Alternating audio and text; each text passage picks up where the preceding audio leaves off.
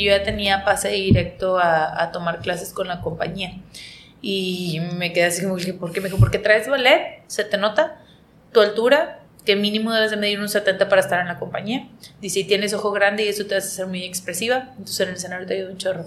Ya lo tienes, ya nada más que te aprendas la coreografía y yo de, ok. Entonces me llamó mucho la atención eso. Y ahora que he querido, traigo ahí un planecito. Este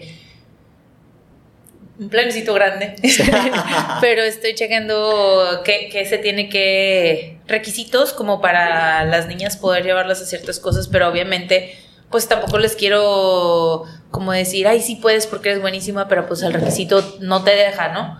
Entonces la mayoría de las cosas tienes que medir 1,70 a uno, como mujer, 1,70 a 1,78 para poder estar en una compañía o algo así. Bueno, y muchos temas que se van a estar ahí este, explayando. Igual ya está grabando, ¿vale? Este, bienvenidos todos a su podcast, no me crean tanto. Bueno, pues este igual lo voy a poner como parte de intro que ya estamos aquí platicando. Estoy con una gran invitada que tuve la oportunidad de conocer la semana pasada, pero que yo desde hace mucho tiempo ya conozco su escuela. Vamos a estar hablando un poquito de lo que es Zaira Dance. Ya cambió el nombre, me has dicho, Center. Sí, Zaira Dance Center. Antes éramos Ballet Zaira y ahora Zaira Dance Center. Yo creía que era Zahira. Yo le ponía sonido a la H hasta hace poco. La H es muda. La H es muda, ¿no? Zaira, pues un placer tenerte aquí. La verdad que eres una persona que irradia mucha alegría y pues por eso estás invitada en este podcast que yo creo que traes un gran conocimiento para poder hablar de lo que es el propósito dentro de un proyecto de vida, ¿no? Entonces, pues bienvenida aquí a No Me Crean Tanto. Este, para mí es un placer. No, muchas gracias por la invitación y realmente, este, pues no me ha tocado estar en un podcast, pero la platicada contigo se toma siempre bien a gusto, entonces no creo que se batalle aquí. Hubo una buena plática ahí con unos buenos amigos la semana pasada y, siempre es importante rodearte de, personas que traen temas de crecimiento. Eh, hay una frase que me gustó por ahí, ¿no? Que si te juntas con cuatro marihuanos, tú vas a ser el quinto, ¿no? Si te juntas con cuatro emprendedores, tú vas a ser el quinto. La verdad que tiene mucho que ver eso en nuestro crecimiento personal. Pero antes de entrar en estos temas que son de suma importancia para el podcast, me gustaría que te presentaras, quién es Zaira, qué se dedica, qué hace actualmente. Ok, este, bueno, pues Zaira es una persona muy trabajadora, muy dedicada. Eh, mi nombre completo es Zaira Patricia Esquivel. Yo ya tengo toda la vida bailando. Empecé a bailar desde los dos años. Eh, ya saben, con el, la mamá de para tener un ratito libre. Este, Y pues resultó que se convirtió en mi pasión. Entonces realmente desde los dos años he estado bailando. Empecé a dar clases, a asistir a mi maestra desde los 10. Entonces me, me, quedé ya con grupos más chicos y luego de ahí me pasé a otra escuela a, aprender porque siempre he sido como el ahora que sigue, ahora que sigue. Soy una persona muy inquieta, muy inquieta. Para que me sienten y me tranquilicen está, hay problema. Entonces eh, creo que esa inquietud me ha hecho llegar lejos y pues ya de ahí me fui a otro estudio, eh, me pidieron que trabajara también, entonces estuve trabajando ahí dando unas clases y ya después de ahí me fui a la compañía de María Hernández a un verano. Me seleccionan y ahí yo creo que fue mi, mi momento donde yo realmente reaccioné y me di cuenta de, de las habilidades y conocimiento que yo ya tenía, que ya había adquirido. Y fue donde tomé la decisión de o quedarme, bueno, era una decisión de o quedarme allá o regresar y de plano poner mi escuela, porque a mí siempre me ha gustado trabajar mucho con los niños. ¿Esto a qué edad? Eso fue a los 23. A los 23 me fui para allá. Regresé, todavía me quedé un año, pero en, en el estudio donde estaba, pero ese año fue clave porque ese año me lo di a si regreso, se pone en la escuela, porque yo no voy a regresar a mi pueblo querido, este, a pues estar en lo mismo, o sea, pues para qué, si allá tenía todo un gran camino que podía yo aprovechar. Este, y yo creo que lo que realmente me hizo regresar fue como el el que yo decía, pues allá no voy a enseñar, voy a ser bailarina, pero a mí siempre, siempre, siempre me gustó enseñar, a mí siempre me gustó trabajar con niños. este, y pues me regresé con ese propósito. Eh, en ese entonces, pues yo tenía 23 años, este, estaba muy joven, no sabíamos por dónde empezar, digo, no sabíamos porque tengo un socio, y yo, y yo creo que realmente es muy importante tener las personas correctas a tu alrededor para poder como hacer algo. Este, y él era la persona correcta en ese momento y hasta el día de hoy en ese proyecto. Este, entonces hicimos muy buen team, hicimos muy buen match y empezamos a trabajar juntos, él en el área como del negocio, que también era otro joven muy inquieto que quería como sobresalir en esa área y que él estaba estudiando eso. Y yo pues el baile, los niños, lo que siempre me gustó. En, en esta en, esta búsqueda del propósito, ¿qué, ¿qué, estrellas crees que se tuvieron que alinear para poder tú este, saber que este era el camino? ¿Sabes? Porque obviamente hoy en día la sociedad empuja mucho a que el camino es el dinero, ¿vale? Entonces eh, es muy común escuchar, por ejemplo, de que estudia esta carrera porque te va a dar dinero, haz esto porque te va a dar dinero, emprende este negocio porque te va a dar dinero. Y yo creo que en ocasiones sin propósito tal cual, los negocios a la poste luego no te encantan, porque sí, a lo mejor puedes que lo consigas mucho dinero, pero, pero realmente no me siento cómodo aquí. ¿Qué dentro de ti creció como tal o pudiste ver para poder decir, es este el camino? Y para poder detallarlo como tu propósito de vida. ¿Cuáles son esos puntos claves para decir esto es tu propósito o para encontrar tu propósito? Bueno, yo creo que yo desde el día uno, mi mamá dice que yo aprendí a bailar antes de caminar. Ok. Entonces, eh, que me ponían música y yo siempre me andaba moviendo. Todos mis videos de chiquita mm. era yo bailando. Todo era desde el kinder. Dice mi mamá, porque pues me lo cuento, ¿verdad? No me acuerdo. Este, que estaba en kinder y que la maestra empezó a poner una coreografía y que yo me acerqué con ella y le dije, Miss, es que no me gustan los pasos porque los niños no se mueven mucho. Entonces me dijo, bueno, ponlos tú. Y yo, ah, bueno, y me puse a ponerlos, diseñé el vestuario, le dije a mi mamá que hiciera los vestuarios de los niños, este, y luego me los hizo y todos íbamos iguales. Y me dice, mamá, ese día estabas estresadísima y corrigiéndolos, de que acuérdate que tú te equivocas en esto, acuérdate que tienes que entrar en la música cuando dice esto. Y dice, o sea, tú ya lo traías desde siempre. Y todos mis juegos de niña eran mis Barbies y una Power Ranger rosa que tenía yo ahí. Era como de peluche, pero estaba, era la más alta y era la que podía hacer todo, ¿no? Estirar la pierna y todo. Esa era la maestra de mis Barbies. Entonces, esa era la maestra que les decía qué clase iban a tomar, qué vestuario tenían que usar, cómo se tenían que maquillar, no podían andar despeinadas, ¿no? O sea, como que eso yo ya lo traía desde eh, siempre. Esta parte de autoridad, quizá. A lo mejor, o sea, no tanto como de autoridad, sino como de como de dirección, o sea, como de... Guía. Guía, exactamente, porque siempre fue como eso, o sea, yo desde que tengo memoria, hasta en mi casa, mi hermana, mis primos y así, siempre era como el, este, vamos a hacer esto, o vamos a jugar a esto por esto, por esto, y, así. O sea, era yo la que como que... Y luego, pobrecitos, porque también es que eh, no les pasó por andar ahí conmigo, pero... Eh, esta característica... Eh, proviene una cuestión genética? O sea, ¿hay alguien en tu familia, tu madre, tu padre, que tenga esta dinámica de expresión? Todos. Todos, vale. Entonces podríamos decir que de entrada, genéticamente, o el propósito de vida tiene mucho que ver de dónde venimos. Sí, claro. claro, Y lo, pero luego, ¿cómo llega el baile? O sea, simplemente así tu madre te vio bailar y dijo, el baile lo traes en la sangre. No, fíjate que era mi abuelo.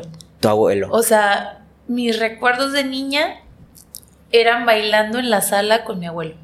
O sea, mi abuelo era vamos a, voy a poner esta canción. Y me la ponía y yo, ¿y eso qué es? Mambo. Y así se baila. Y yo, eso con eso no se baila casi. Sí, así se baila, te voy a enseñar, vente. Entonces él me enseñaba a bailar mambo. Hoy vamos a hacer vals. Y yo, ah, el vals es así. No, mijita, el vals es un, dos, tres, un, dos, tres. Escucha la música, el compás. Ah, bueno. Y luego música clásica, que era como el, la que no me terminaba de gustar. Y yo, no, es que la clásica está bien aburrida. Pues sí, pero escucha, escucha. Aquí. ¿Qué puedes hacer aquí? Ah, pues a lo mejor el brazo. Ah, ¿y aquí qué se te ocurre?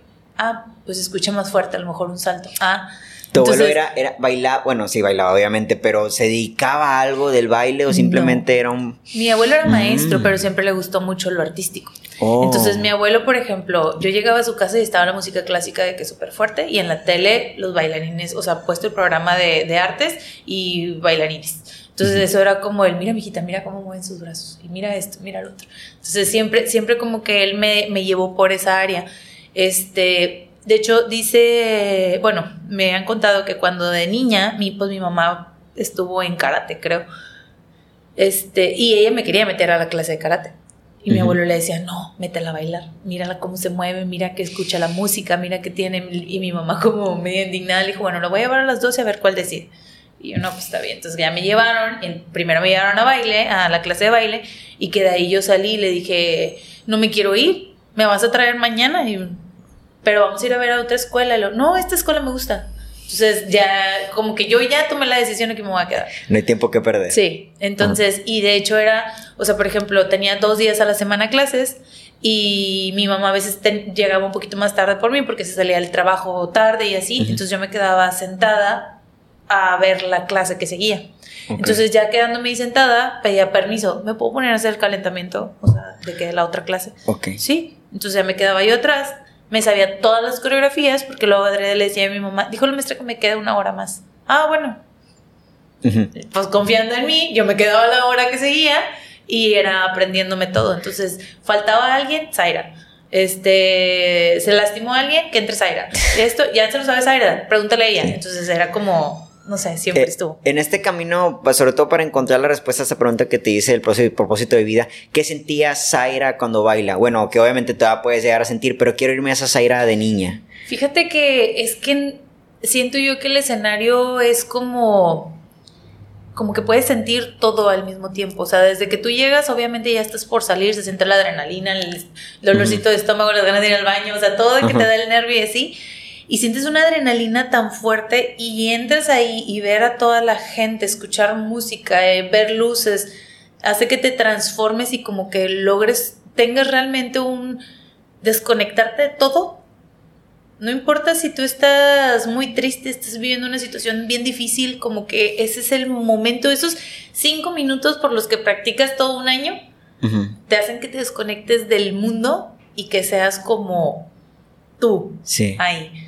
¿Y, cuál es esa sensación que, que, que, interpretas de, ya estar en el escenario y a punto de iniciar el baile, la danza? Pues yo creo que es como un compromiso conmigo misma. Ok. O sea, que realmente a veces batallo mucho como en conseguirlo y nada más en esos, en esos momentos es como el... Tienes, o sea, practicaste, eh, ya lo traes, ahora demuestra todo lo que tú sabes hacer. O sea, sé tú, lógralo. Entonces, y no sé, y llenarte el aplauso y todo, pues eso ya es extra, pero se siente tan bonito. Entonces, siempre ha sido como un compromiso conmigo misma. O sea, ya hoy pude hacer esto que voy a hacer mañana porque tengo que hacer otra cosa y tengo que aprender algo más para yo superarme. Entonces, por ahí va, yo creo. Entonces, en esta cuestión del propósito este, de vida, aquí lo que yo encuentro, pues primero es una parte quizás genética, familiar, ¿no? En el que realmente hubo unas personas que te amaron mucho y que desde el amor te quisieron impulsar a hacer distintas cosas, teniendo muy en claro que desde niños no nos llegan con la narrativa del dinero. ¿Sabes? Es, hace, justamente el último podcast que grabé fue con una psicóloga infantil y habla mucho de la importancia del jugar, ¿no? La importancia de involucrarte en los juegos con los niños. Tú justamente ahorita lo ves con las niñas, ¿no? Donde antes, detrás de cámaras me decías que en niñas no hay competitividad. Entramos, entramos a la adolescencia, entramos a la juventud y empieza la competitividad. Ya quiero ser mejor que él, ya quiero tener un mejor carro que él, ¿no? sí, y ya, y perdón, y pues de ahí yo creo que ya es como ya donde ya eres más consciente y ya no simplemente eres tú o sea, yo creo que hay edades, yo, yo, yo siempre he dicho que los niños es lo más puro que el mundo puede tener. Uno los va mal influenciando en su camino, pero un niño te llega y te da un abrazo y te dice te quiero y es sincero, aunque te conozca en ese momento, pero él lo siente y te lo dice. Mm. Un niño viene y te dice no, no quiero, ¿por qué no? ¿Por qué no? Porque ya me aburrí y le vale que sea la clase mejor que te hayas preparado y aventado de una semana de cómo le ibas a dar, te lo dice y eso es. Entonces, son muy expresivos y son muy, muy ellos. Traen su personalidad desde muy chiquititos. O sea, el que es muy aventado, el que es muy, muy este, tímido, el que le vale todo, o sea, lo traen. Entonces, un niño es como este, lo más puro que puede haber en este mundo y cayendo en manos de una persona que no, de un adulto que no esté bien trabajado. Y yo no digo que esté bien trabajada, pero o sea, trabajo con niños y sé que sí, que no se les debe decir y esto, porque todo el mundo pues traemos nuestros traumas y nuestras cosas y nuestro ya como adulto, ¿verdad? Pero el no saberlos guiar realmente, luego les hacemos creer o ser una persona que no eran. ¿Me entiendes? O sea, a lo mejor el niño era muy inocente y llega una etapa donde empieza a ver, darse cosas y el papá es el que hace el comentario de, no, pues aquella niña siempre la ponen adelante porque es la consentida de la Miss, o no, porque yo tengo consentida, siempre lo he dicho. O sea, y, y no, pues la ponen enfrente porque esto, no, pues porque ella es no sé qué. el niño ni siquiera se había dado cuenta de esas cosas. El niño estaba luchando y trabajando por algo y le metes algo en su cabeza y deja de trabajar o ya lo trabaja de malas. ¿Me entiendes? Consciente o inconsciente escuchamos esa narrativa de nuestros padres en las cuales también entra cuestiones como la víctima. No, o sea, papá, mamá fue víctima, mamá fue víctima de papá, yo tengo que yo tengo que ser el espejo de mi madre, entonces también me me autoproclamo víctima en este caso. Entonces, en tu caso específico fue en la, esta parte de la niñez donde realmente no hay una moral como tal, todo es sinceridad, todo lo que quiero hacer lo hago, pero luego entramos a una etapa en donde ya tenemos que ser más metódicos porque hay un mundo más vigilante, porque hay un mundo de que peínate así, vístete así, cree esto, elige esto, y quizás ahí podríamos decir que es donde nos perdemos y vamos a ir más para adelante, ¿no? Como, como esta parte en donde quizás muchos ya tienen una cierta edad y creen que ya no pueden volver a ese propósito de vida. Quiero irme un poquito más adelante en el tiempo, ya saliéndome de la niñez, ya sabemos que a Zaira le encanta bailar, ya sabemos que es la que anda ordenando a los niños, a los, a los, a los muñecos de peluche, al Power Ranger rosa. En esta parte ya de, de adolescente adulta, la semana pasada que, que, nos conocimos estabas hablando de que trabajabas en una maquila, ¿no? Estabas trabajando exactamente de... Estaba, estuve dos, dos, años de estudiante, pero uno, uno ya dentro de la escuela y el siguiente año yo ya había salido de mi carrera y todavía me tenían como estudiante. Y me, con propuesta de que ya venía mi base y que para que me pudiera quedar y todo el show. La verdad, como soy una persona muy activa y muy creativa, a mí me gustó mucho que me tocó estar en el área de ingeniería. Entonces yo estaba en proyectos. A mí donde me pusieron se estaban trayendo una línea de Malasia y tienes que empezar desde cero todo, o sea, protocolos y todo. Y a mí me gustaba mucho.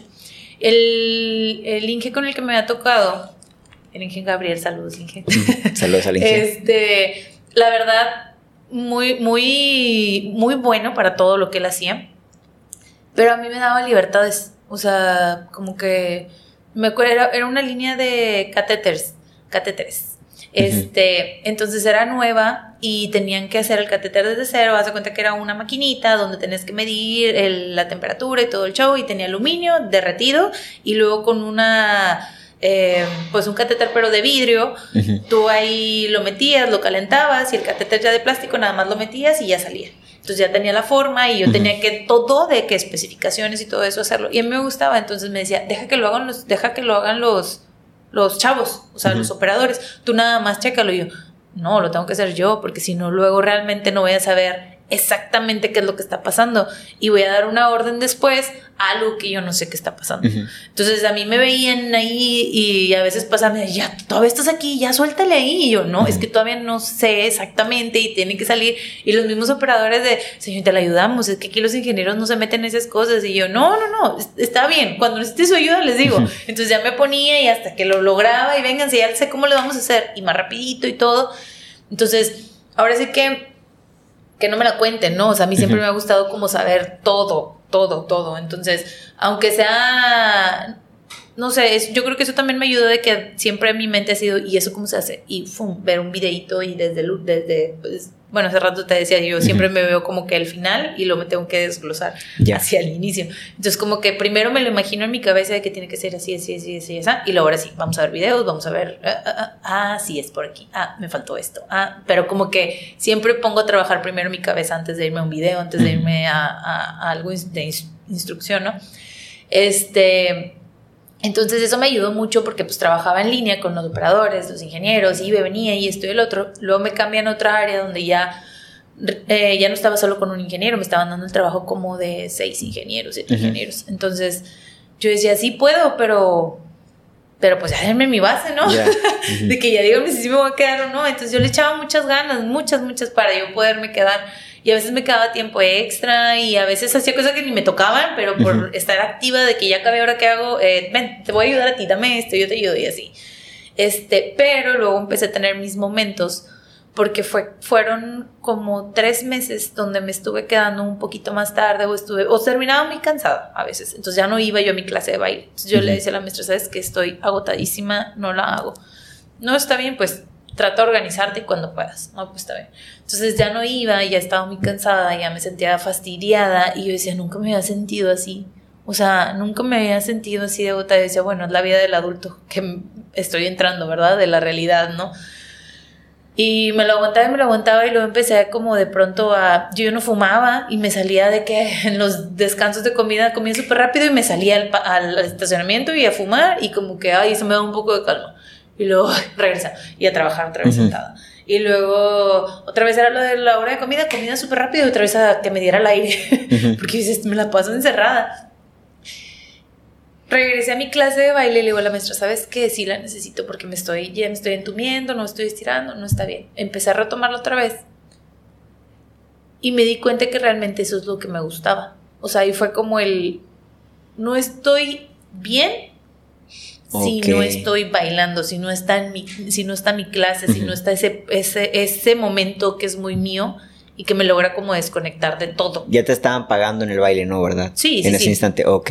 Sí, sí, yo te digo, yo he trabajado como de los 10 años. Entonces a lo mejor me pagaban de los 10 años como el no, no pagues tu clase, pero ven, ayúdanos y así. Y luego ya me empezaron a pagar. Y luego en la otra escuela, pues trabajaba en una para pagar la otra.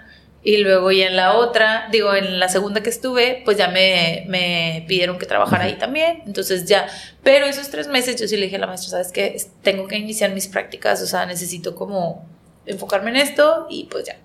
Este, pero no, me di cuenta que, que aunque me llevaba una friega todo el día, todo el día, salía, no sé, 3 de la tarde, porque pues era estudiante en la mañana y salía a las 3 de la tarde, de ahí me iba al primer estudio a trabajar, salía a las seis y media y luego me iba corriendo a mi clase y salía a las nueve de la noche, a veces agotadísima, pero eso era lo que me hacía sentirme bien. Vale, con respecto a esto del trabajo y que no te sentías bien, entonces podríamos decir que gracias a no sentirte bien lograste identificar, entender e identificar dónde sí te sentías bien. Digo, yo te quedo seguro de que el cansancio dentro de la danza no es el mismo cansancio que viste dentro de la fábrica, pero ¿cuál es el momento cumbre para tú realmente ya tomar una decisión? O sea, ¿cuál es realmente el cuestionamiento? Te pregunto lo del trabajo, Zaira, más que nada porque obviamente es el, es el camino trazado para muchos de nosotros. ¿Sabes? Para mucha gente que está escuchando este podcast donde realmente está en un trabajo, va hacia un trabajo, ¿dónde es ese punto de valentía en el cual, ¿sabes qué, cabrón? Esto realmente no, y no sé cómo lo voy a hacer en la danza,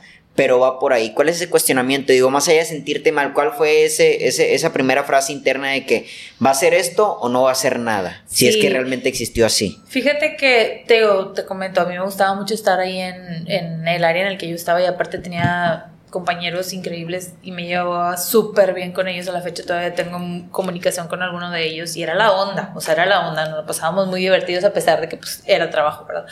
Pero nos lo pasábamos muy bien. Este, fíjate que platicando con uno de ellos, me dijo que él toda la vida había tenido un sueño, que era este, trabajar en trenes vas a ver de quién estoy hablando. este, trabajar en trenes que él, él siempre le había gustado y que, si no mal recuerdo, que él como que con su papá viajaba a veces y así, que le gustaba mucho, que él siempre había querido. Pero pues se metió a trabajar en la maquila y que creo que sí había tenido una oportunidad de ir a trabajar allá, pero la dejó y pues ya no. Y, y entonces yo me quedé así como, ¿y por qué no lo haces? O sea, ¿por qué no? No, pues no, tantos años aquí, que esto y que lo otro.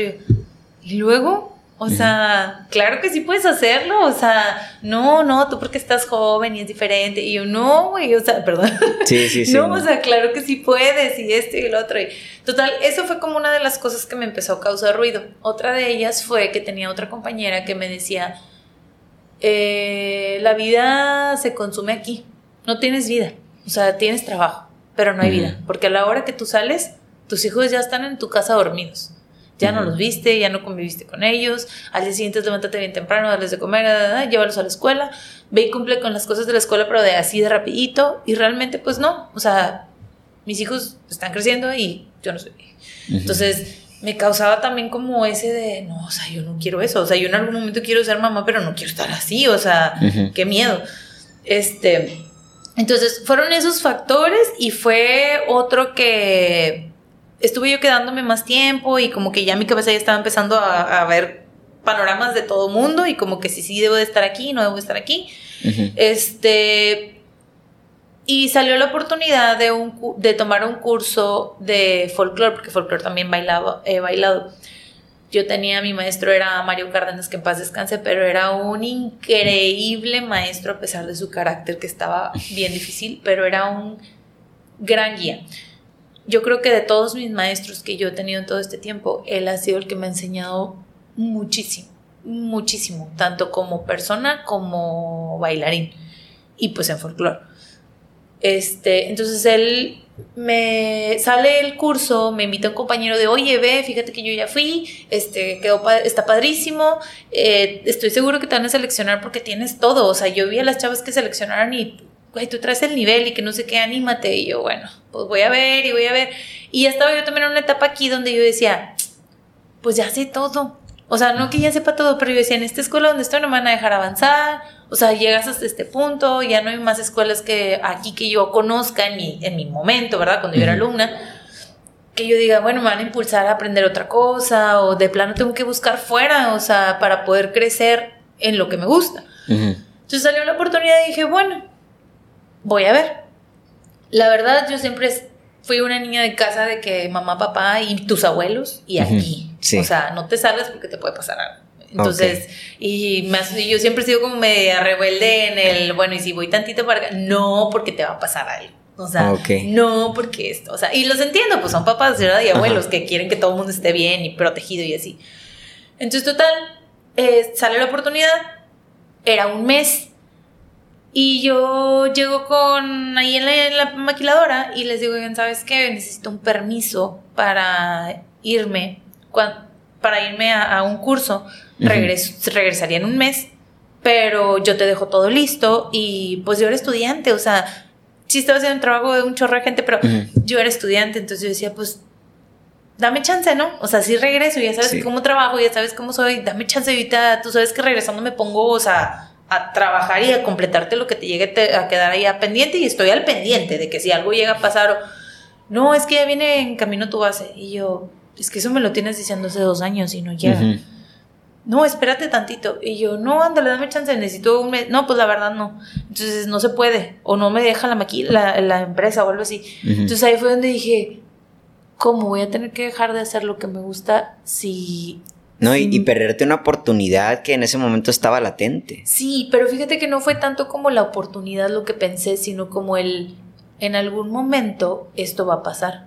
O sea, en algún momento que yo ya esté dentro de la maquiladora si yo quiero tener mi escuela, mis clases o lo que sea, no voy a poder a lo mejor porque ellos a fuerzas tienes que estar aquí o porque ellos te tienes que quedar o lo que sea.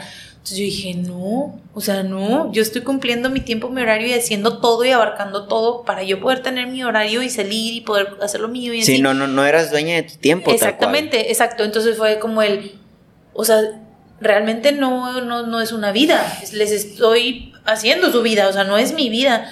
Entonces ahí fue donde dije, no, a ver, espérate, no me puedes dar permiso para un mes, pues ni modo, me voy. Y me acuerdo mucho que pues sí hubo ahí comentarios y se rieron y todo y, y pues fue como, no, pues está bien, pues si te quieres ir, o sea, pero pues piénsala, no, no, no, pues ya me voy. Este, me y no pensaste en las consecuencias, digo, obviamente ahorita ya sabemos todas las bendiciones, pero en ese, hablando de ese instante. Sí, claro, pero como estaba muy joven en ese entonces, también eso no era un factor que me molestara tanto porque decía, eh, regreso y busco un trabajo. Pero, o sea, esto lo pregunto más que nada porque hay muchos jóvenes, que realmente este, no, ven, no ven en expansión esa gran oportunidad y ese gran camino que todavía tienen en la vida. Hay, mucha, hay muchos jóvenes que a los 20, a los 21 ya se sienten estancados ah, y creen que es como cuando terminas una relación ya no voy a encontrar a alguien más. O sea, realmente creen que ya no hay nada, no tienen este pensamiento, y los entiendo, yo creo que a todos nos ha pasado, tienen este pensamiento de carencia, no de abundancia, ¿sabes? O sea, ¿cómo, cómo, ¿cómo trabajas en ti ese pensamiento de abundancia para realmente haber dicho en ese instante, no sé qué tan posicionado estaba ese trabajo, me suena que era un buen trabajo, aunque fuera ese estudiante, pero para poder decir, va a haber más para mí, porque los jóvenes hoy en día sí son la mayoría y me incluyo en su momento de que, híjole, es que si no es esto y me corren y no, y no sale, no sé dónde más encontrar y tratando yo, yo también mi poesía la empecé a los 24 años, escucho a raza de 20, 22 que ya no, no encuentro mi propósito. ¿Dónde está ese pensamiento de abundancia o cómo fue ese pensamiento en ese instante para poder decir, va a haber más para mí? Sí, es que yo creo que hay como, todos tenemos que tocar fondo en algún momento. Entonces, ese momento yo creo que fue mi fondo, fondo, porque yo sentía que estaba saliendo de una relación de mucho tiempo que me pasó eso, que dije, como si no era aquí, entonces, ¿por dónde? Yo tenía planeado mis cinco hijos y mi casa y así. Y luego fue como, nada, no, a ver, espérate, yo lo tenía planeado, pero eso no pasa y no es como que si yo lo digo va a suceder. O, Entonces fue como esa, o sea, eso, el que yo decía, ya no voy a crecer aquí, o sea, ya no veo oportunidad aquí, tengo que pensar en mí ya. Y luego la maquila que yo decía, no veo para dónde o para cuándo. Entonces fue como un momento de... Tienes que hacer algo diferente y tienes que aprovechar de que ya, o sea, tu edad, tu conocimiento y es para ti, no es para nadie más. Esa urgencia de decisión interna, o sea, de que es ahora o nunca. Y yo era muy miedosa para tomar decisiones dentro de como que muchas cosas sí me movía y a ver, y esto sí, sí era muy miedosa, o sea, yo era, ¿y si pasa esto? ¿Y si pasa lo otro? ¿Y si pasa? ¿Y si? ¿Y si? Y luego ahí fue donde dije, no, espérate, ¿y si pasa? ¿Y si no pasa? O sea, ¿y si no pasa? Entonces ahí fue como le dije, no, tengo que ir a probarme a mí misma, qué tan buena soy y si realmente soy lo que creo y lo que pienso, o sea, entonces, por eso, y nunca había salido de la ciudad, te digo, yo siempre fui de niña de casa, así de que no te pase ni el aire. Este, entonces, tomé la decisión y dije, no, pues me voy. En mi casa pegaron el grito y se asustaron mucho porque fue como un mes tú sola, México, te van a raptar, te van a saltar, te va a pasar algo. Este, y dije, no, pues me pongo viva, o sea, pues Trucha. Sí, trucha, o sea, pues ¿qué puede pasar? ¿Que me quieran asaltar? Pues ¿por qué me van a asaltar? ¿Porque traigo el celular en la mano y ando distraída? ¿Porque traigo la bolsa colgada para un lado? ¿Porque me ven sola? ¿O porque ando de noche en la calle? Pues esas cosas trato de no hacerlas, trato de pegarme a alguien que venga aquí cerquita de mí, obviamente, ah, bueno, yo decía, ni hablo porque pues obviamente se van a dar cuenta que soy de acá y no chilanga, este... Cantabas en la voz, ¿no? Sí, en los taxis me aventaba el cantadito por ver si me creían que era de allá. Una pregunta, Zaira, porque, vaya, son, son, son miedos totalmente racionales porque estamos en un país y sobre todo Ciudad de México, ciudad muy peligrosa, ¿sabes? Pero ¿cuáles eran esos miedos irracionales? Ok, una cosa es de que vaya y me asalten y me pase esto, pero y el fracaso, y si no resulta, había miedos y eh, había, había este tipo de miedos en tu mente fuera de, de lo de la ciudad y todo eso. No, porque fíjate que yo iba a un curso. O sea, yo no iba a una audición, yo no iba, o sea, de hecho mi amigo me decía, veía audición ahí, yo no, voy a ir al curso, a ver de qué se trata y el otro año voy y veo si puedo audicionar. Entonces yo iba en plan audición, por eso digo, en plan curso, por eso yo iba muy relajada. Y yo decía, bueno, pues nada más mis cosas. Y yo creo que lo único que medio me estresaba era el que yo decía, ¿y cómo me voy a mover? O sea, en el metro o esas cosas de que yo decía, aquí no me he subido nunca a un camión. Allá, si me pierdo, no va a haber nadie, ya vale. Entonces, eso era mi, mi, mi estrés. Pero dije, a ver, espérate. Pues reacciona. O sea, ¿qué, qué, ¿qué más? O sea, nada más ponte viva a las cosas y presta atención y ya. Este, no tenía miedo de que si me fueran a saltar, mi abuelo era el que más me decía, ya te saltan y que no sé qué, no tienes miedo. Y yo, no, y no me digas que si tengo miedo. Esa palabra no me la pongan en mi cabeza. Y yo siempre les decía eso. Porque me preguntaban, ¿tienes miedo? No, no me digan que si tengo miedo. Esa palabra no me gusta escucharla porque si no la estoy pensando, se va a quedar ahí. No me, no me la digan. Hay, hay, una, hay una cuestión que me encanta mucho de que una vez lo leí que los niños, bueno, cuando nacemos nada más nacemos con dos miedos, miedos miedos a los ruidos fuertes porque pues es un impacto auditivo y miedo a caernos. Genuinamente, cuando estamos en un sitio tenemos miedo a, caernos. Fuera de eso, todo lo demás miedos son adquiridos por nuestros padres, ¿vale? Tal cual. Y de hecho yo a mis niñas siempre les digo, cuando es que, es que no me sale, esa es la frase que más, no puedo, no me sale. Y es una frustración para ellas, para ¿no? Ellas. ¿Cómo, cómo, interpretas tú? Digo, ahorita retomamos el tema de Ciudad de México, ¿no? Pero ¿cómo interpretas el miedo en una persona cuando el miedo simplemente es no me sale como te puede salir, ¿sabes? O sea, el intentarlo. El intentarlo, ¿qué? O sea, porque yo siempre les digo, hay, eh, de hecho la traen como muy tatuada esa frase, porque siempre dicen, es que no puedo, aquí no se puede decir no puedo. ¿Ya lo intentaste? Pues es que ya lo intenté una vez y no me salió y con eso es suficiente para que ya no, o sea, para que creas que ya no puedes. No, no te va a salir a la primera, tienes que practicarlo o hacerlo varias veces para que te salgan las cosas. Entonces, cuando son, aunque sean cosas muy chiquititas, por ejemplo, no sé, las medianitas que son como las que agarran un poquito más eso de, es que no puedo, es que no puedo y, ¿por qué no puedes? Pues es que no puedo, pero ¿por qué no puedes? Pues es que no me sale el giro. ¿Y qué te falta para hacer el giro? Pues tengo que practicar esto, esto, esto. Ah, o sea, nada más ser consciente de qué es lo, ya lo aquí, de qué es lo que, lo que te está llevando a decir no puedo. Y a veces desglosar esas cosas dices, ay, sí son bien sencillas. Sí, yo lo interpreto de esta manera, de repente me estoy equivocando, queriendo entrar en la mente del alumno en este caso. Yo creo que tiene que ver con la idea de no sentirte incapaz para hacer algo. O sea, realmente no es que, no es un no puedo porque, porque simplemente no tenga la habilidad sino porque es un no puedo de que tengo miedo de no poder. Sí. O sea, sí, tengo miedo de, de, seguir no, no, no, no, seguir no teniendo la capacidad y así, por, digo, en un, en un sentido más extremista, sentirme inservible en esta área, ¿sabes? O sea, cuando la raza yo siento que dice que no puede hacer algo, es porque de antemano quieren no demostrar al mundo que realmente no, no, no, no pudo en ese instante. Cuando pues todos sabemos que el éxito es una serie de fracasos bien alineados después de todo. Yo acá en, el caso de las niñas, el no puedo tiene diferentes conceptos. O sea, puede ser el no puedo porque necesito un apoyo para intentarlo, o sea, que son como muy dependientes de alguien.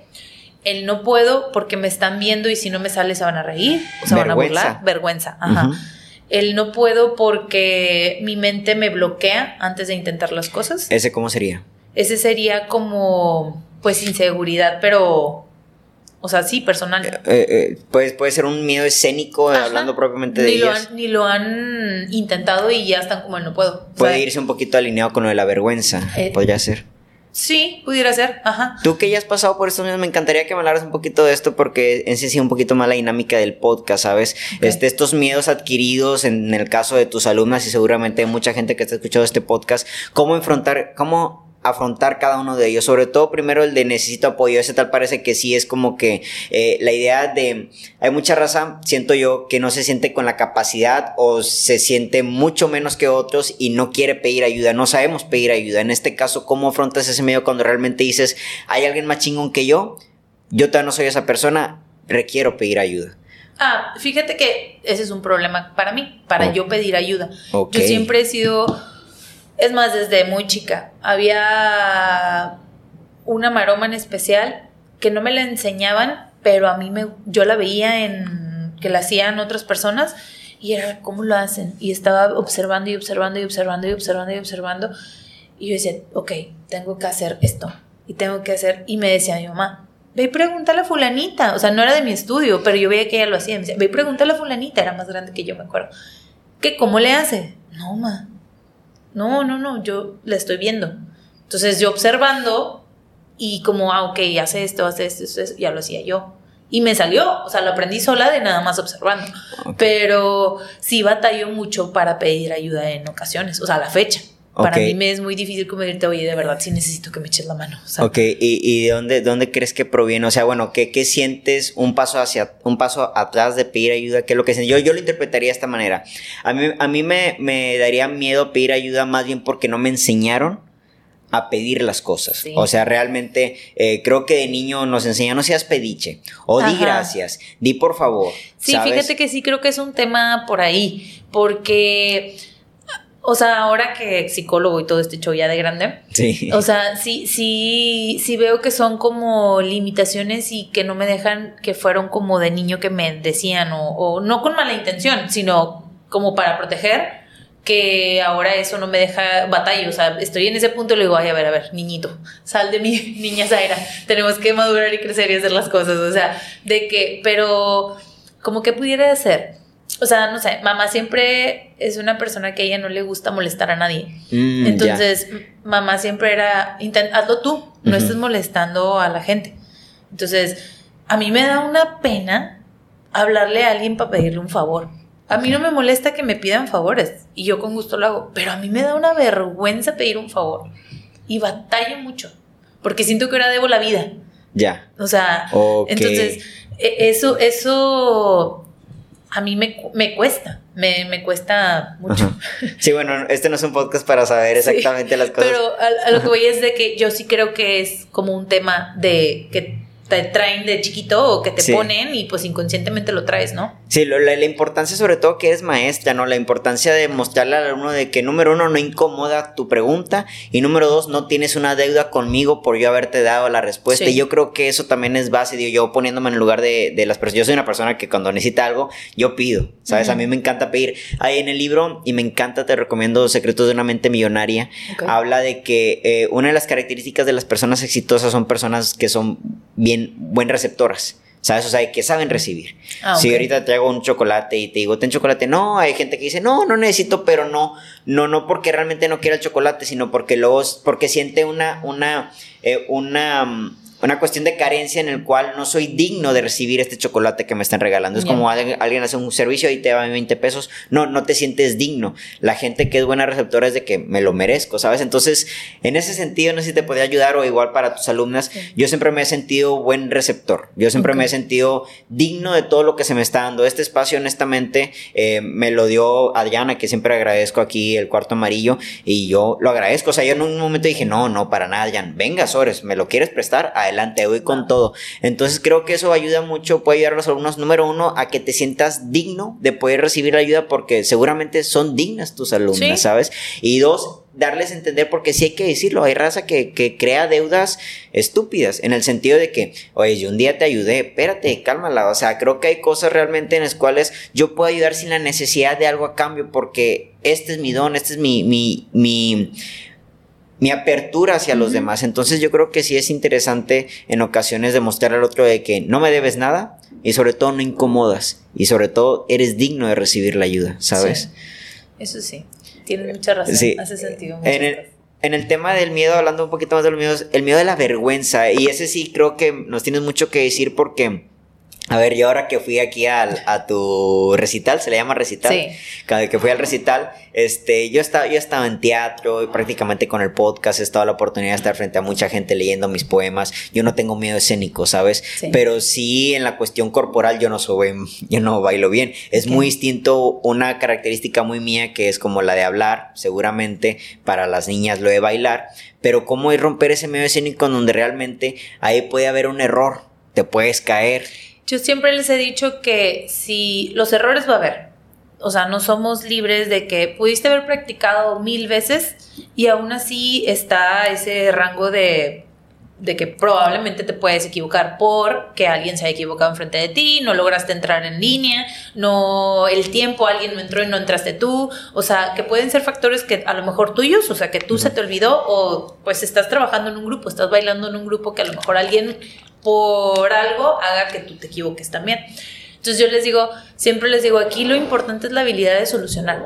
Exacto. Siempre. O sea, se te cayó el tocado, ¿qué vas a hacer? Yo creo que desde las chiquititas siempre ha sido así de plantearles desde antes las cosas que pudieran pasar para que ellas ya tengan un panorama y ya se sientan seguras. O sea, a las chiquititas siempre les digo, este, si se te cae el tocado cuando estás bailando, ¿qué vamos a hacer? Y bueno, no lo podemos agarrar. ¿Por qué no lo podemos agarrar?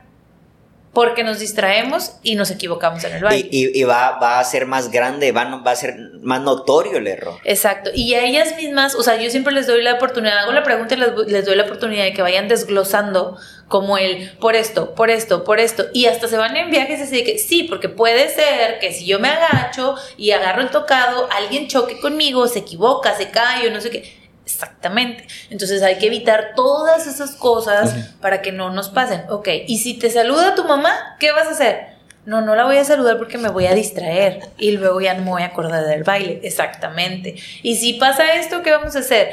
Ah, no, porque les digo, ¿y, cuando empiezan las mariposas, qué hacemos?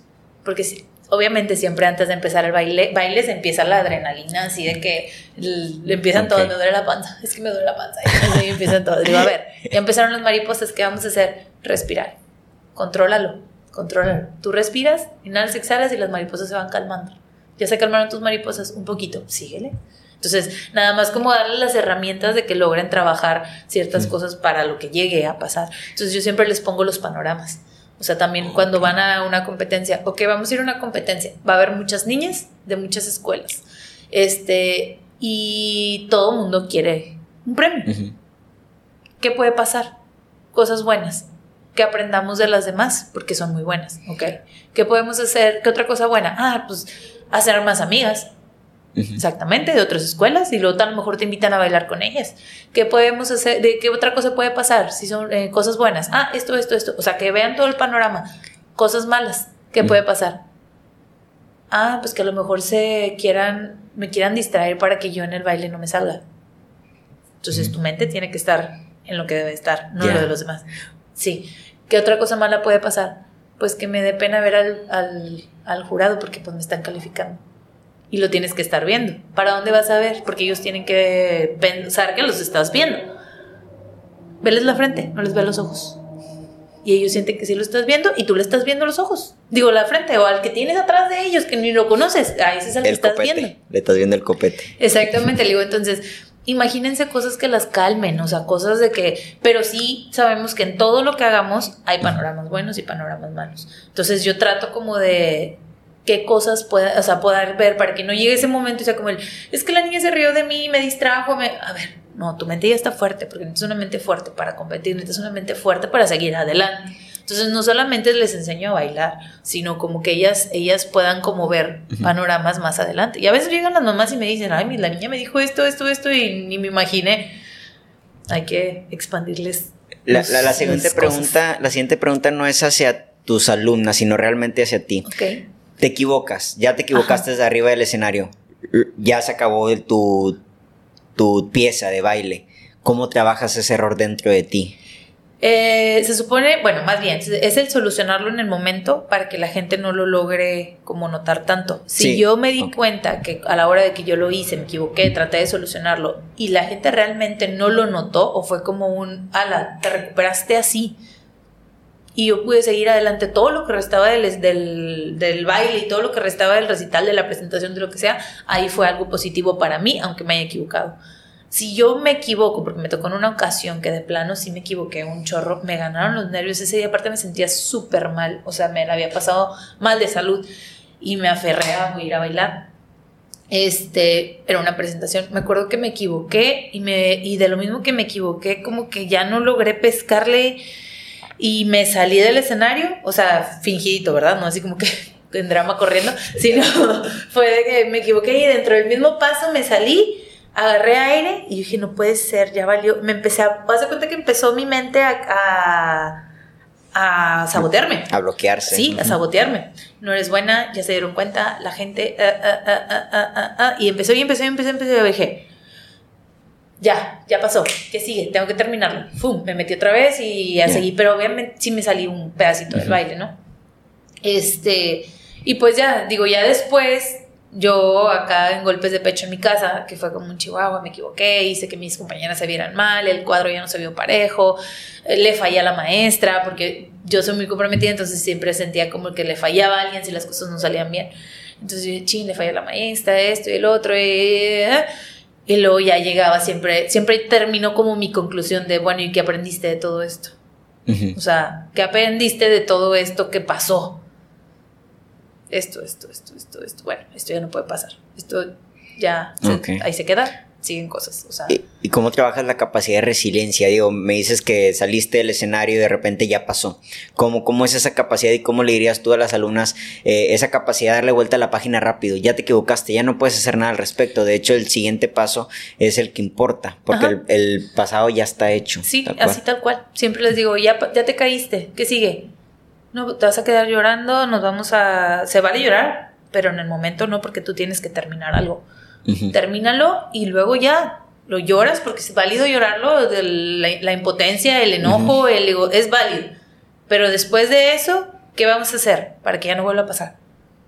No, pues sí. Entonces siempre es como, o sea, yo creo que, que como toda la vida, bueno, mi mamá sobre todo, mi mamá siempre ha sido muy directa conmigo, mi mamá siempre ha sido muy así de, ok, ya, no te salió, ¿qué sigue? Ma, pero es que por eso, ya, ya no te salió, ya lo lloraste, ya, ¿qué sigue? Nos encanta estar en la víctima. Sí, entonces yo me quería quedar dos días llorando y mi mamá de ya, ya le lloraste dos horas, está bien, sigue. O sea, siempre hay cosas que hacer. No, no, te no te encasilles en algo que le estás dando una importancia inmensa que a lo mejor no lo, no lo merita y no es para tanto. Ah, hay una frase de un trompetista, perdón si me equivoco, Miles Davis creo que se llama, eh, que me encanta, que dice, la única la única forma de saber que una nota fue la nota equivocada es la siguiente nota, ¿sabes? Refiriéndose a que si tú cometes un error, lo único que va a determinar que este error fue un error va a ser el siguiente paso. ¿Sabes? En este caso, tú lo puedes, hay en ocasiones quiero pensar en la danza de que hay un error, lo modifican de cierta manera en el cual crean que el error en sí es parte del movimiento, ¿no? Entonces es lo que él dice respecto a la trompeta, o sea, si toca una mala nota, en realidad es la siguiente nota la que va a determinar si esta fue una mala nota o fue una muy buena nota. Esa capacidad de, este, de interacción con el momento, pues yo creo que también a lo largo del tiempo como artista en tu caso se puede ir aprendiendo la capacidad de, creación de nuevas cosas para me equivoqué y ahora doy el siguiente paso. Eh, volviendo ya al tema principal de lo que es Saera Center. Dance, Dance Center. Dance Center, disculpa. Este, ¿Cómo es esta parte ya de moldear el, proyecto para hacerlo en físico? ¿Vale? Tú estás acá en la, en la maquila, te das cuenta de que no, te vas un mes a Ciudad de México, haces estas pruebas pero ¿en qué momento dices manos a la obra y cómo es ese manos a la obra realmente? Bueno, mira, ah, realmente yo no sabía por dónde empezarlo. Cuando yo estaba ahí en México, que me que voy al curso, el primer día entra el director y el director me selecciona para quedarme a empezar a practicar con la compañía. Lo conocíamos que era sumamente estricto, entonces y que era muy piqui en muchas cosas, o sea, muy especial.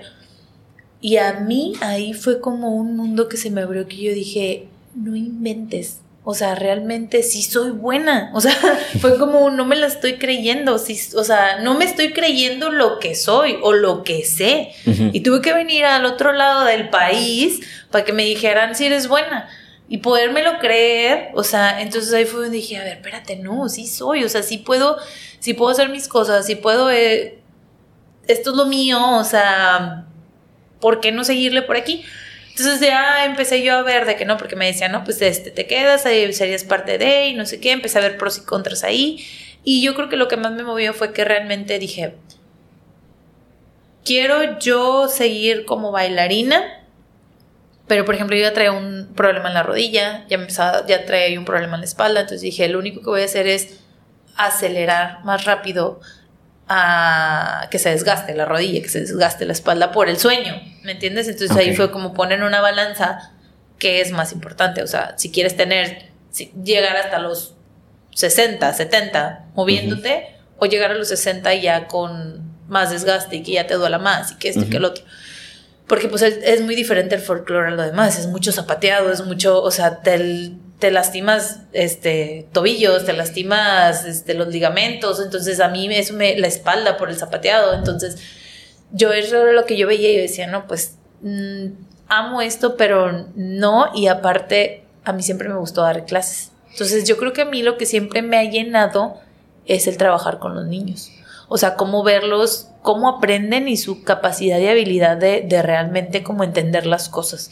A mí me sorprende mucho eso. A la fecha, todavía después de 10 años de con mi escuela y pues no sé, 10 años más, 15 años más dando clases, este, aparte, a la fecha me es tan gratificante ver a los alumnos avanzar y crecer y recibirlos desde tan chiquitos y verlos ya tan, o sea, grandes y todo lo que viví con ellos para que ellos lograran ser algo, hacer algo, lograr y, más que nada ver cómo desde el paso uno a lo mejor eran bien estresados, lloraban, no podían, no querían, no querían y no me sale, no me sale, no me sale, cambian su mentalidad, lo voy a intentar, cambian al voy a trabajarlo, o sea, voy a trabajarlo para que me salga y luego ya están listos.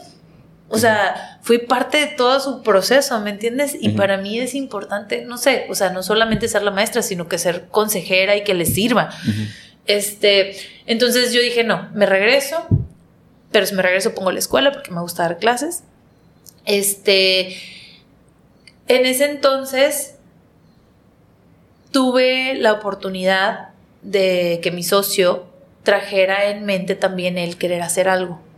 Entonces, él es una persona que siempre me ha impulsado, siempre en todo momento, a no quedarme donde mismo a veces me dan mis bajones. A veces sí me da, yo creo que como todo mundo, ¿no? Como el, ay, no, no puedo, no me siento, no sé para dónde voy, no sé. Y, ese hombre siempre ha sido como muy conmigo de, bueno, ubícate, ¿para dónde quieres ir?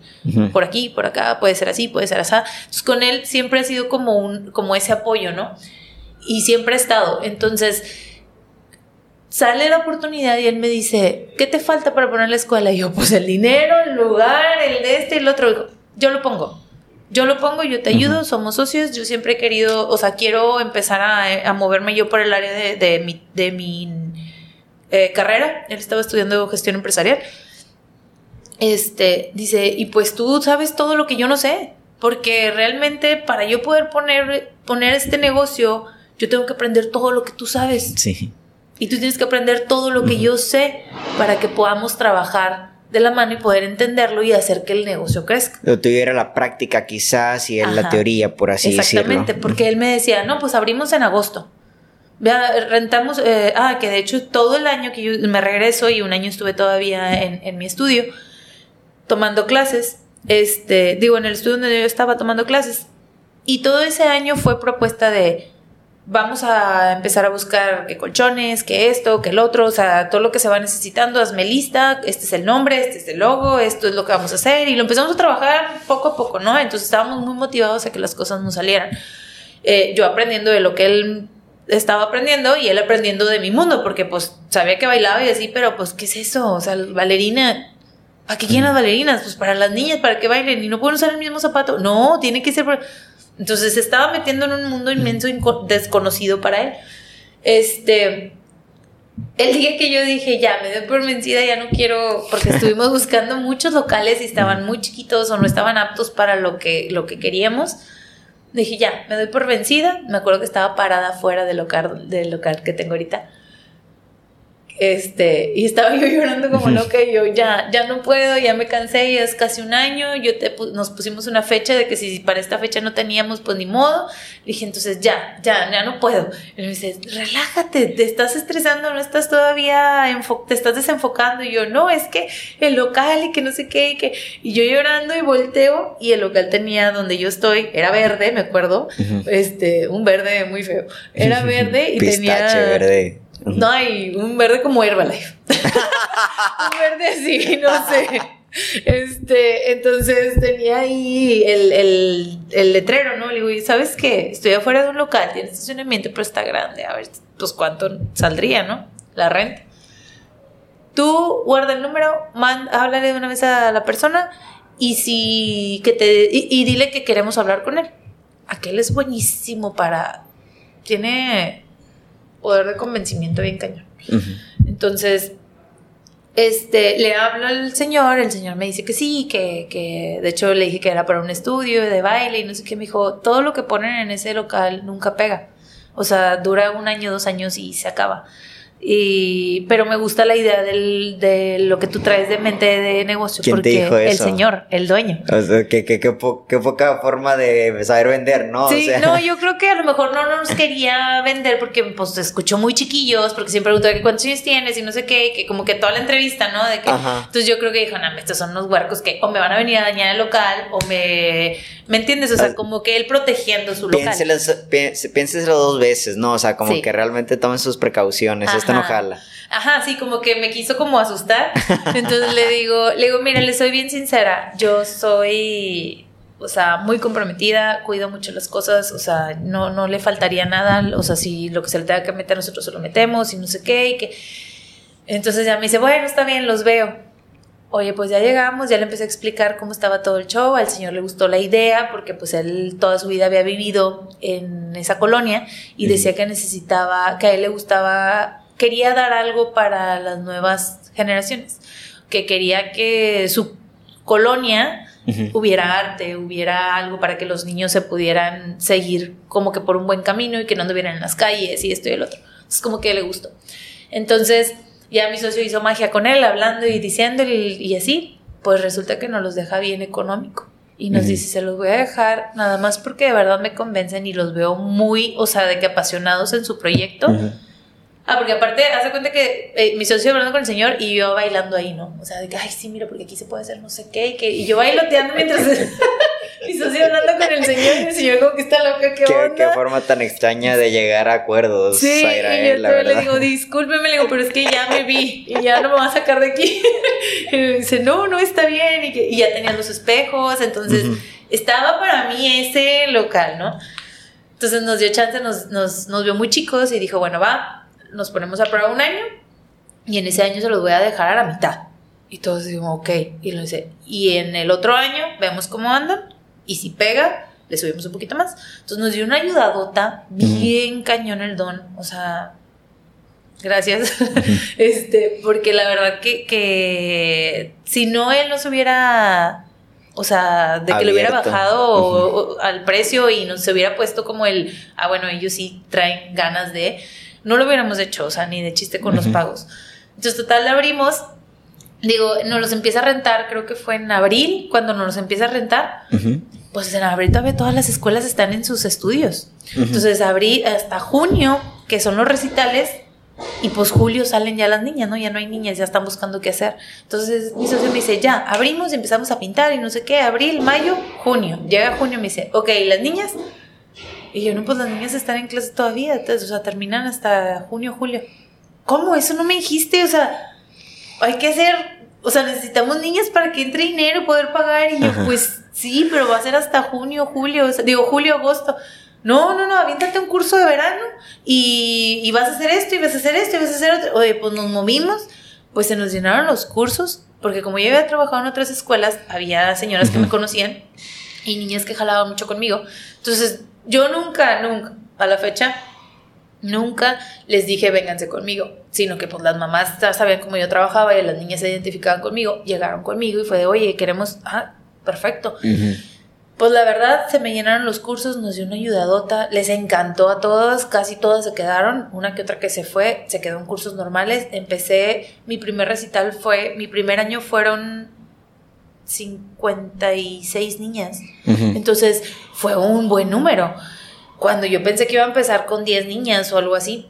Entonces ya después me empecé, empezamos a que la encuesta, que esto, que el otro, el cliente, las niñas y a meter ya más lo de él de, negocio y nos dimos cuenta que realmente lo que les hacía quedarse ahí era el trato que se les daba, o sea, cómo se sentían en clase las niñas, que se sentían valoradas, que se sentían con la atención y que aparte estaban avanzando, entonces estaban motivadas. Las niñas no querían faltar a sus clases, o sea, era como un, la mamá de me salgo del trabajo a las 5 y me quiero dormir media hora y la niña es como el, no, tenemos que estar antes de las cinco y media porque ya la clase va a empezar y Misaira nos dice que tenemos que ser puntuales. Dice, o sea, es Misaira y Sí, y, el sentido de pertenencia que es sumamente importante. Aquí pertenezco a un grupo de personas, aquí pertenezco, aquí tengo una, una validación. Obviamente todos, todos valemos como personas fuera de los lugares en los cuales nos desarrollamos, pero justamente en esas partes artísticas, donde también está la maestra que te apoya, donde está la compañerita que va creciendo contigo, sientes un, tienes un sentido de pertenencia.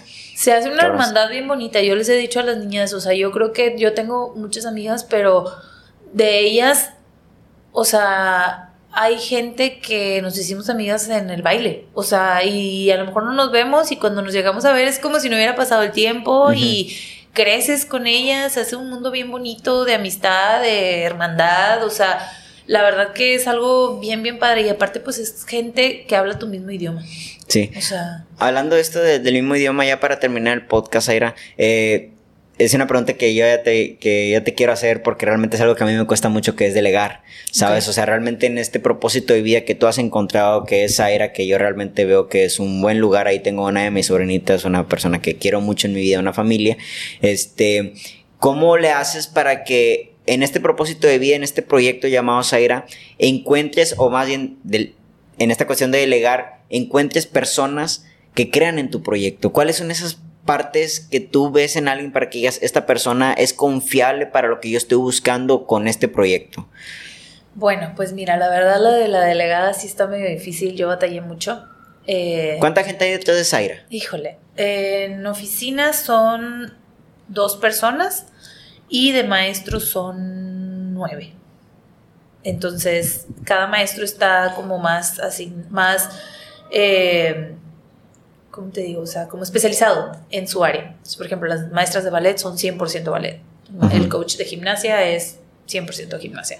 Este, la maestra de lírico. Empezamos nada más con tres disciplinas que yo daba y estaba yo solita y yo me aventaba todo literal. Y me gustaba, estaba más joven, tenía más energía. Entonces podía, ¿no? Pero luego también fue como eso de que me empezó a decir mi socio de, oye, quiero que, quiero que crezcamos. Y para crecer necesitas manos Y yo, sí, pero ¿cómo esas manos van a enseñar como yo enseño? Tienes que enseñarles a ellos, a que enseñen como tú enseñas. Entonces yo creo que eso siempre ha sido lo más difícil, o sea, sí batallo, pero tengo maestras que fueron ya alumnas mías, entonces ya traen mi esencia, ya saben cómo trabajo. Tengo maestras que sí venían de otras escuelas y pues traen ellas su, su manera de trabajar y es un, veamos cómo puedes trabajar mi esencia con tu esencia y poderlo hacer la clase, este, para su, que sume, ¿no? Que no sea nada más como, ah, no, nada más se trabaja como yo digo, o nada más puedes hacerla como tú haces tu clase. No, vamos a ver qué se puede hacer para que se sume y que te sientas bien como tú estás enseñando y, yo también me sienta segura en lo que tú estás enseñando, ¿no?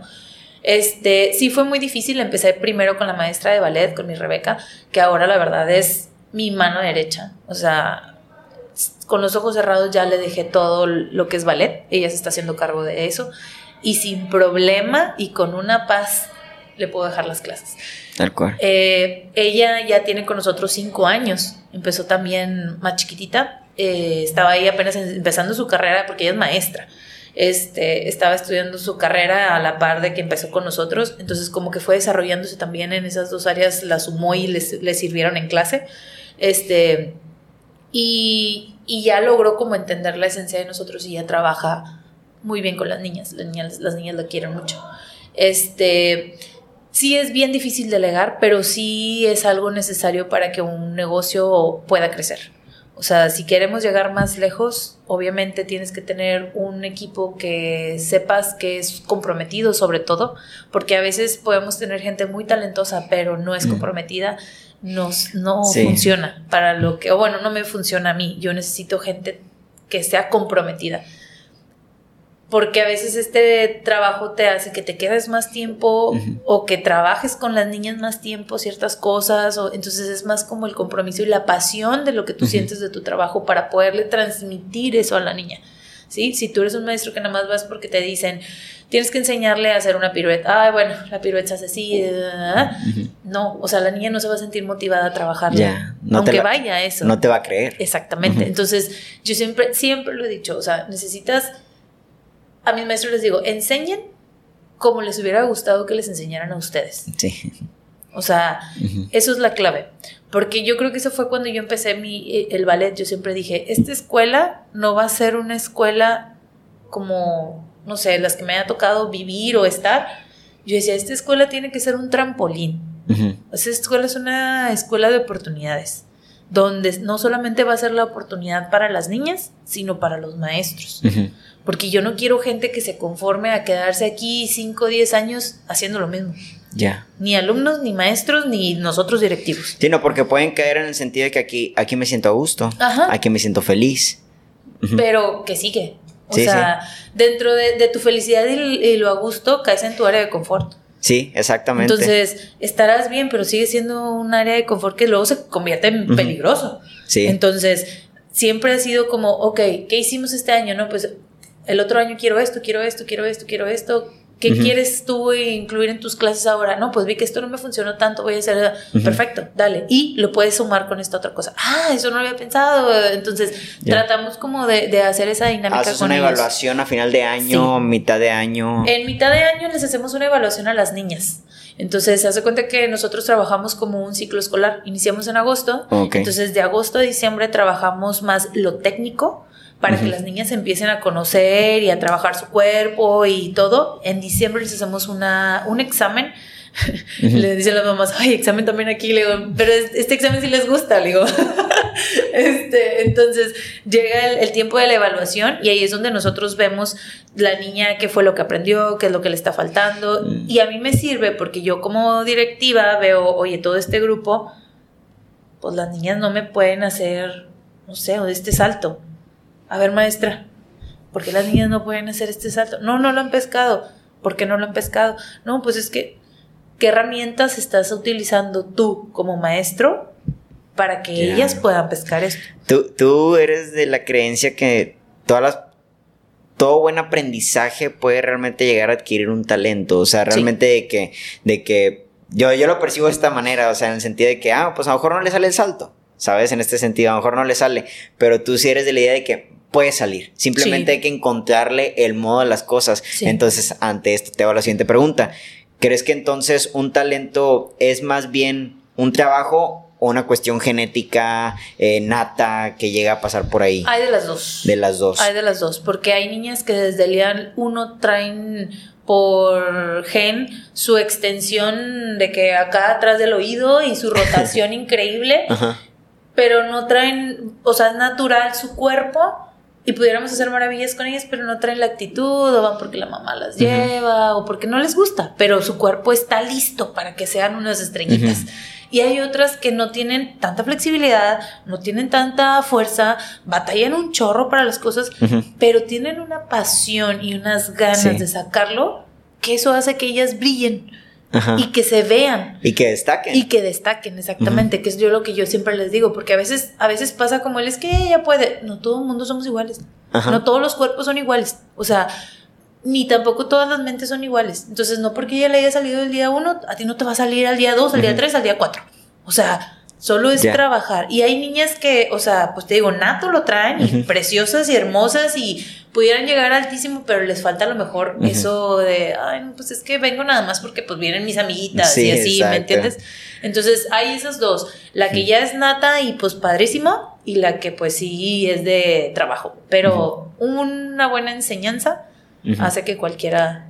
Hay una frase que me encanta de que en la vida hay que estar más dispuesto a estar preparado. Vale más estar dispuesto que estar preparado. Yo recuerdo que en un trabajo que tuve en Estados Unidos, no sabía hablar muy, muy inglés, pero estaba totalmente dispuesto.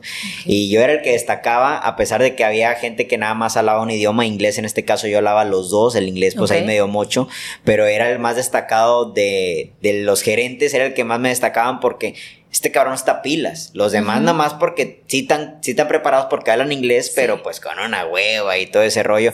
Ya para finalizar, esta pregunta me la hiciste el sábado y obviamente como tú eres la quien estoy entrevistando, te la hago yo. ¿Hacia dónde vas a ir? Híjole. No estoy hablando del proyecto. Ah, yo. Bueno, yo realmente, pues con mi escuela sí traigo muchas cosas pensadas.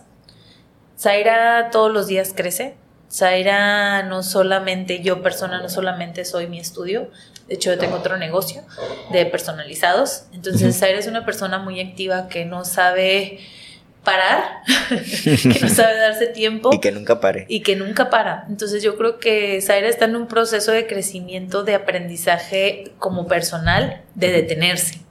O sea, de darme mínimo un día y, valorar ese día y valorar ciertas cosas, porque a veces yo soy tan acelerada que no logro ver cosas a mi alrededor o siento que se me están pasando cosas a mi alrededor y no cosas del negocio, porque el negocio va y está bien. Ya. Cosas personales, o sea, la familia, el tiempo con los amigos, esas cosas que a veces yo digo, no, porque tengo que trabajar y no, hoy no, porque voy a hacer esto y hoy no. Tengo que trabajar como más lo, lo personal. Este, pero pues era va donde su mente la dejé. O sea, hasta donde su mente y su creatividad, porque yo creo que eso es algo que yo siempre he dicho, soy una persona muy creativa, este, me, permita llegar. Bueno, y aprovechando, ¿para dónde vas a ir a Das Dance Center? Dance Center. Dance Center va eh, creciendo rápidamente y estamos buscando el hacer eh, que las niñas en el área de ballet se vayan certificando por niveles para que ellas, o sea, vayan pasando todos los años por un nivel. Eh, certificando a nuestros maestros para que todos tengan conocimiento no solamente práctico, sino teórico y de toda la información no, necesaria. Y curricular, ¿no? Si el día de mañana quieren ir a otra parte. Sí, exactamente, que ya lo traigan. Este, estamos preparándolo sola, eh, también ahora en el área de lo nutricional. Tenemos una persona ahorita ahí que la vamos a empezar a incluir oh, en el área nutricional. Qué bien. Ajá. Tenemos también... Eh, vamos a empezar a, meter como lo, a los maestros en general el equipo, el área de primeros auxilios. Lo hemos llevado, pero pues a rotación de maestros, entonces otra vez lo vamos a, reincorporar. Y probablemente también uno de fisioterapia para... Nos van a enseñar a hacer vendajes, a hacer este, cosas que se lleguen a necesitar si alguna alumna se llega a lastimar y, decirles a ellas, para nosotros poder decirles a ellas cómo cuidarse si el tobillo se te falseó, cómo te tienes que vendar. Sea, que tenga ya, ya, ya esté totalmente equipado. Exactamente, para que estemos más nuestro, nuestro, que las niñas no solamente vayan a bailar, sino que estén aprendiendo de todo, o sea, su cuerpo y todo. Y pues en cuestiones de competencia seguimos creciendo. Vamos a llevar las niñas, a varias niñas este año al, al Grand Prix, al Youth Grand Prix, que esa es una de las competencias más grandes de ballet en Córdoba. El año pasado fuimos, nos fue muy bien. Este año llevamos a dos niñas más. Ese fue uno de los retos más grandes que hemos tenido. Este, y este año lo volvemos a hacer. Otra de nuestras alumnas se va a Canadá. Entonces, ese fue un logro personal, o sea, le digo a la niña, mi reina, tú estás dando todo, pero yo me siento como si yo lo estuviera haciendo, porque siempre dije que mi escuela yo no iba a estar feliz hasta que alguna de mis alumnas llegara a una compañía, a una, a un, este, que lo estudiara ya como bailarina o que fuera algo ya profesional. Entonces, esto lo siento como su primer empujoncito a donde la niña va.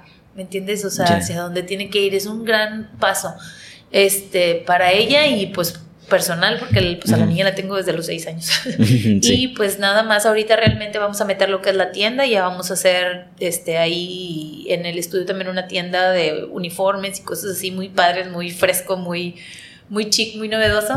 Este, eso es lo nuevo que traemos ahí en el estudio y pues traemos grandes planes. Vamos a abrir también un podcast, acabamos de empezarlo. Este, mis Rebeca se lo está aventando, nos salió muy buena para el podcast y entrevistar gente. Este, de hecho, ahora en el recital trajimos a dos bailarines de ballet de Monterrey y fueron nuestros primeros este, invitados. Entonces los dos primeros los dos primeros capítulos van a ser sobre ellos y sobre lo que ellos han hecho, cómo lograron entrar a la compañía de ballet de Monterrey, que a veces a nosotros aquí ciudad nos falta información de, de, lo que está más cerca y que está muy bien, o sea, aquí Monterrey entonces queremos abrirles el panorama a las niñas y poderles dar las oportunidades para que crezcan. Igual también estamos haciendo ya los, los programas de clases eh, dirigidos a, por ejemplo, ya sabemos qué es lo que necesitan las niñas para entrar a la Superior de Música y Danza Monterrey. Entonces queremos hacerles sus programas de manera que la niña entrando a Ballet 1 o Jazz 1 ya tenga, vaya avanzando a Jazz 2, Jazz 3, de todo lo que vayan ellos ir, ir este, aprendiendo, pero que cuando ellas salgan de aquí y ya se vayan ahí a hacer una audición para entrar a la, a la superior, puedan entrar. Entonces, Tenemos muchos, muchos proyectos, la verdad, muchos que no se acaban. Este, y pues más ahora, este próximo año, bueno, ya empieza este ciclo en agosto, es nuestro décimo aniversario, entonces estamos de fiesta. Y viene algo muy grande para el recital. Entonces... No, pues mis mejores deseos, Zaira, la verdad que, que, tanto en lo personal como en lo laboral pueda, Zaira, digo, de, por sí yo ya veo un gran equipo y un grupo, ahora que estuve la oportunidad de estar ahí en el recital, veo, veo una buena estructura, pero sobre todo veo mucho talento y mucha disposición. Muchas gracias, Zaira, por haber aceptado la invitación aquí al podcast, la verdad me hubiera encantado tener más tiempo contigo. Este, tus redes sociales, bueno, las redes sociales de, de, de Zaira Dance Center. Del estudio eh, tenemos TikTok, Instagram, Facebook, este, Zaira Dance Center, así lo pueden encontrar. Y personales, Zaira Herrera en Instagram, ahí lo pueden encontrar también. Vale, pues muchas gracias por estar aquí en el, en el podcast, aquí en un cuarto amarillo. Muchas gracias a todos los que sintonizaron este podcast, ya sea por YouTube, por Spotify o Google Podcast. Este, un abrazo, ¿vale? Mucho éxito a todo eso y nos vemos hasta la próxima. Adiós. Bye.